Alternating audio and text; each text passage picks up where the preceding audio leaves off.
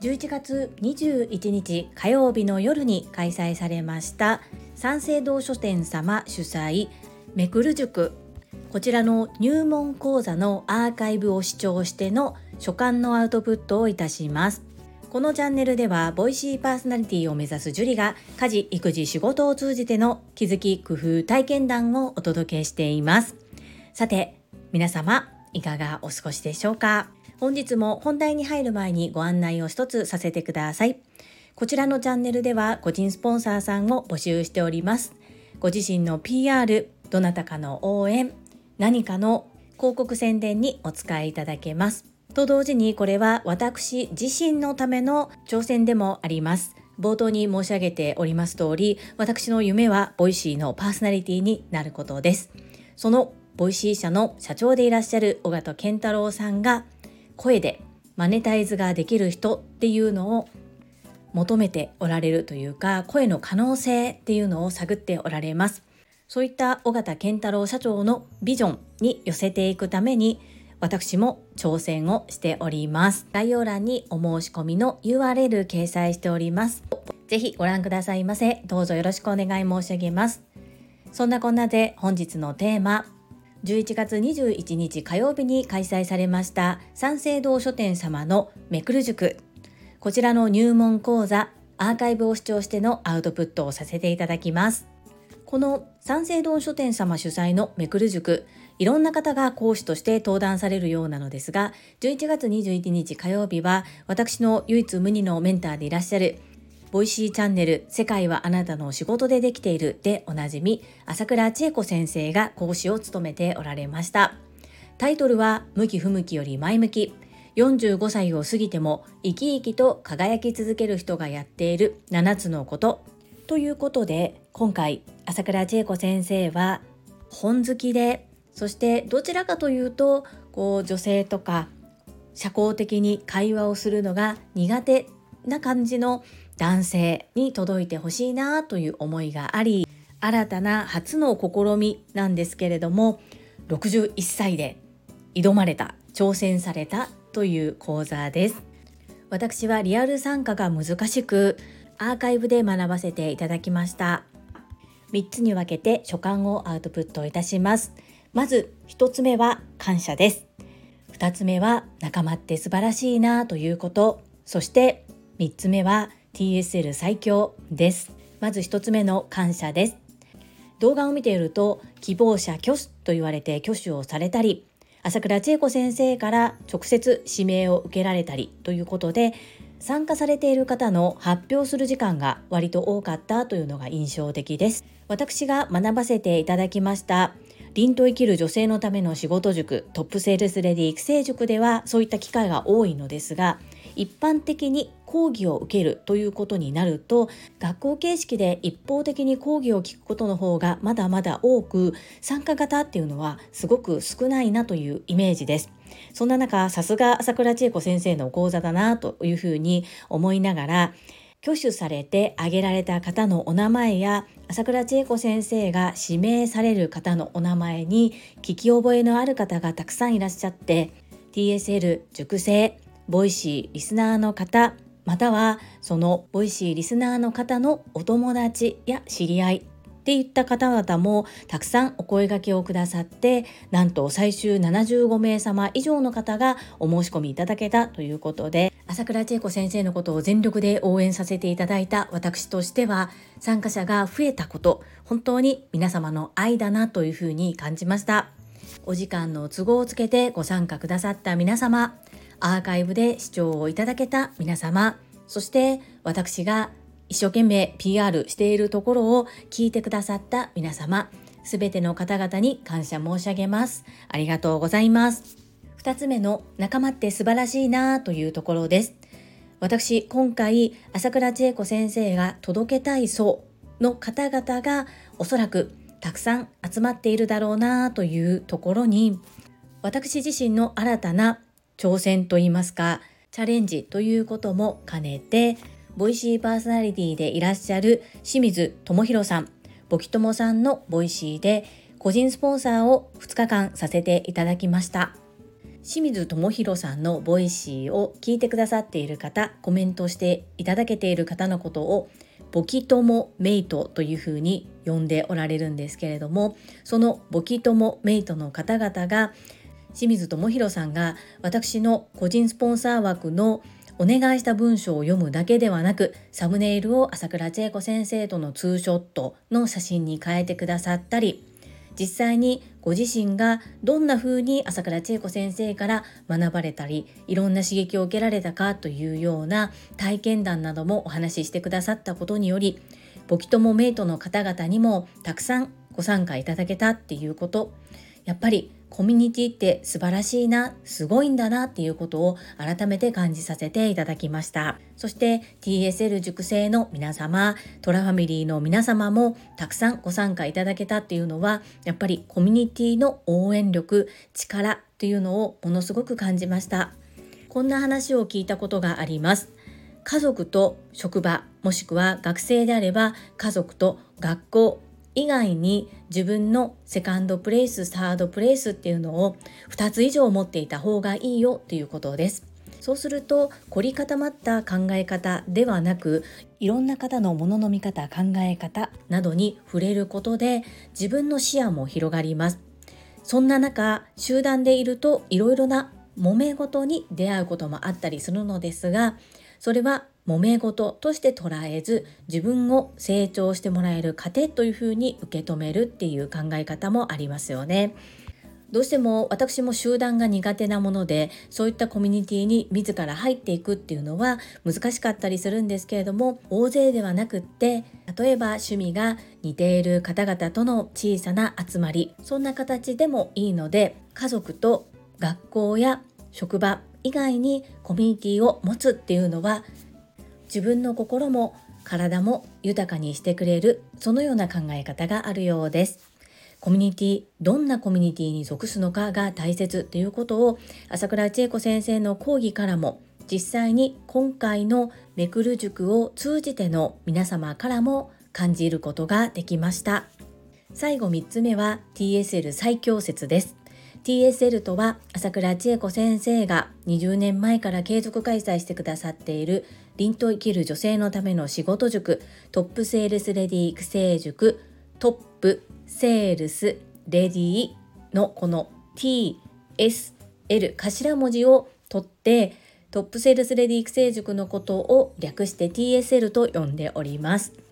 私この TSL 以外の要するに外部のいろんなズームセミナーや会議ミーティングに参加したことがありますが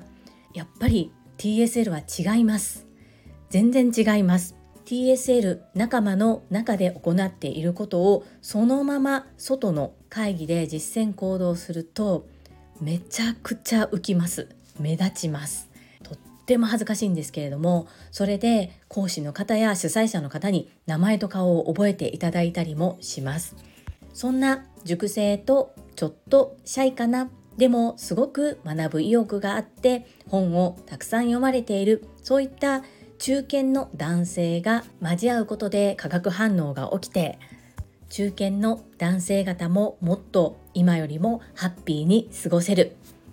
そんな世の中を作りたいそんな風になっていけばいいな。そういった朝倉千恵子先生の思いがビシビシと伝わってくる講座でした。聞こえてくるお名前が本当にああの方もあの方もあの方も参加されていたんだなと思って動画を拝見しながらとてもハッピーな気持ちとなりました。TSL 塾生にとっては朝倉千恵子先生が20年前からずっとおっしゃっておられる塾生が組織を変え社会を変えやがて日本をアジアを世界を変えていくそんな世界にしたいというまあ、第一歩にもなったのではないかなとそういうふうに申し上げても過言ではないのかなというふうに感じました。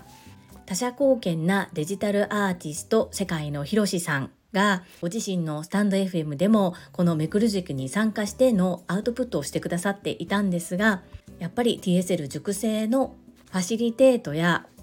場の進行の仕方などをすごく褒めてくださっていました。他者貢献なデジタルアーティスト世界のひろしさんが2日間にわたってこのことをアウトプットしてくださっています。概要欄にリンクを貼らせていただきます。ぜひ聞いてみてください。そしてボキトモメイトのコウチョクさんも朝倉千恵子先生の Voicy コメント欄に TSL 最高というふうに書いてくださっていてきっと本日のコメント返信で朝倉千恵子先生が読まれてもとっても喜ばれるのではないかなというふうに思います。本日はめくる塾のアーカイブを拝聴しての書簡のアウトプットをさせていただきました。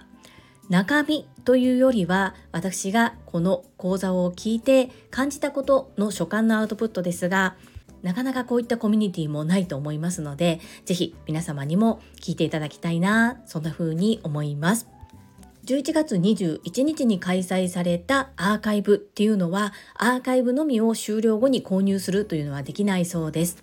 これは三省堂書店様へ問い合わせ済みです。ですが好評だったということで同じような形でパート2が1月の16日火曜日20時から同じくオンライン会議システム Zoom にて開催されます。本日のサムネイルちょっとなんちゃってなサムネイルですけれども今回ご参加された方には1月16日のお申し込みサイトも PTX の方から届いているかと思います。今回参加できなかったんだけれども次回1月16日参加してみたいなと思う方はこのサムネイルに掲載してある QR コードこちらを読み込んでいただきますと1月16日火曜日の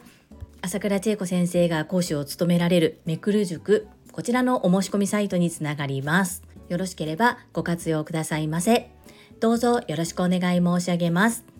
皆様本日もたくさんのいいねやメッセージをいただきまして本当にありがとうございます。とっても励みになっておりますし、ものすごく嬉しいです。心より感謝申し上げます。コメントをいただけたり、各種 SNS で拡散いただけると私とっても喜びます。どうぞよろしくお願い申し上げます。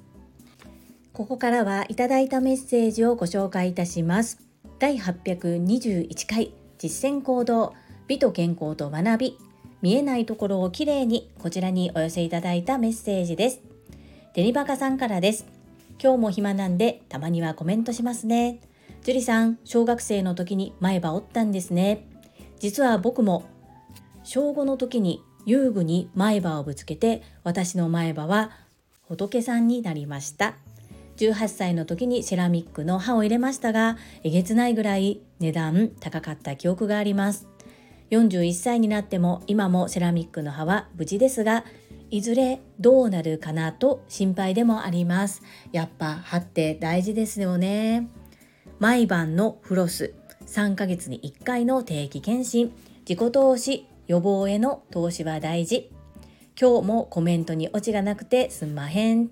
テニバカ王子メッセージありがとうございます毎日毎日 X にてこちらの私の投稿を共有いただけること、シェアしてくださり、本当に感謝申し上げます。毎日行うって本当に大変なことだと思います。感謝しております。ありがとうございます。そうなんです。私もセラミック入れているんですけれども、高いですよね。ですが、私の場合、女の子だからということで、親が小さい頃からセラミックを入れてくれました。自分が結婚をして親元を離れその後ダメになった歯を入れ替える時にこんなにも高い投資をしてくれていたんだというふうに親のありがたみを感じております私の場合は土台になっている歯が少し欠けているというのもありまして結構危険な状態です今の歯がセラミックの歯がもしダメになった時に同じような形でいくのかそれともインプラントにしないといけないのかっていうところが結構肝になってきますなのでやっぱりこの今の状態で何回も何回も先生と接触をして歯の状態を見ていただいている新しい主治医の先生に今後はこの差し歯の部分も見ていただくこととなるのでそういう意味でも歯医者さんを変えてよかったのかなというふうに思います。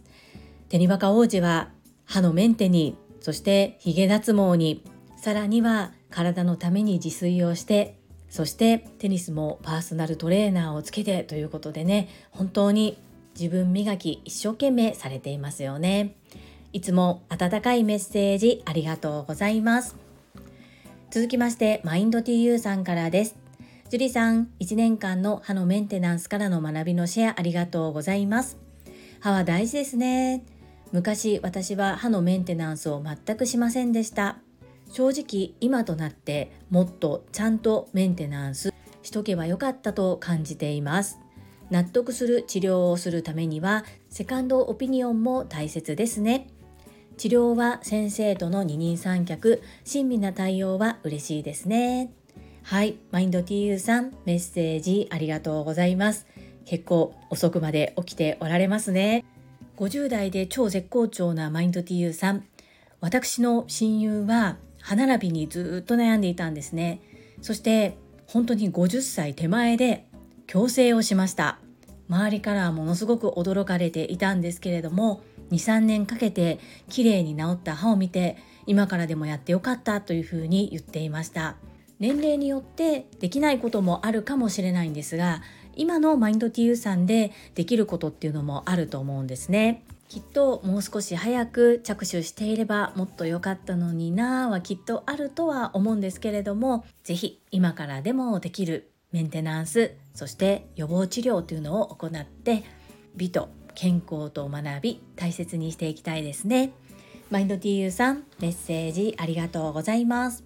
はいいただいたメッセージは以上となります。皆様本日もたくさんのいいねやメッセージをいただきまして本当にありがとうございます。とっても励みになっておりますしものすごく嬉しいです。心より感謝申し上げます。ありがとうございます。最後に2つお知らせをさせてください。1つ目タレントのエンタメ忍者みやゆうさんの公式 YouTube チャンネルにて私の主催するお料理教室ジェリービーンズキッチンのオンラインレッスンの模様が公開されております。動画は約10分程度で事業紹介自己紹介もご覧いただける内容となっております。概要欄にリンクを貼らせていただきますのでぜひご覧くださいませ。2つ目100人チャレンジャー in 宝塚という YouTube チャンネルにて42人目でご紹介をいただきました。こちらは私がなぜパラレルワーカーという働き方をしているのかということがわかる約7分程度の動画となっております。概要欄にリンクを貼っておりますので合わせてご覧くださいませ。どうぞよろしくお願い申し上げます。それではまた明日お会いしましょう。素敵な一日をお過ごしください。スマイルクリエイタージュリでした。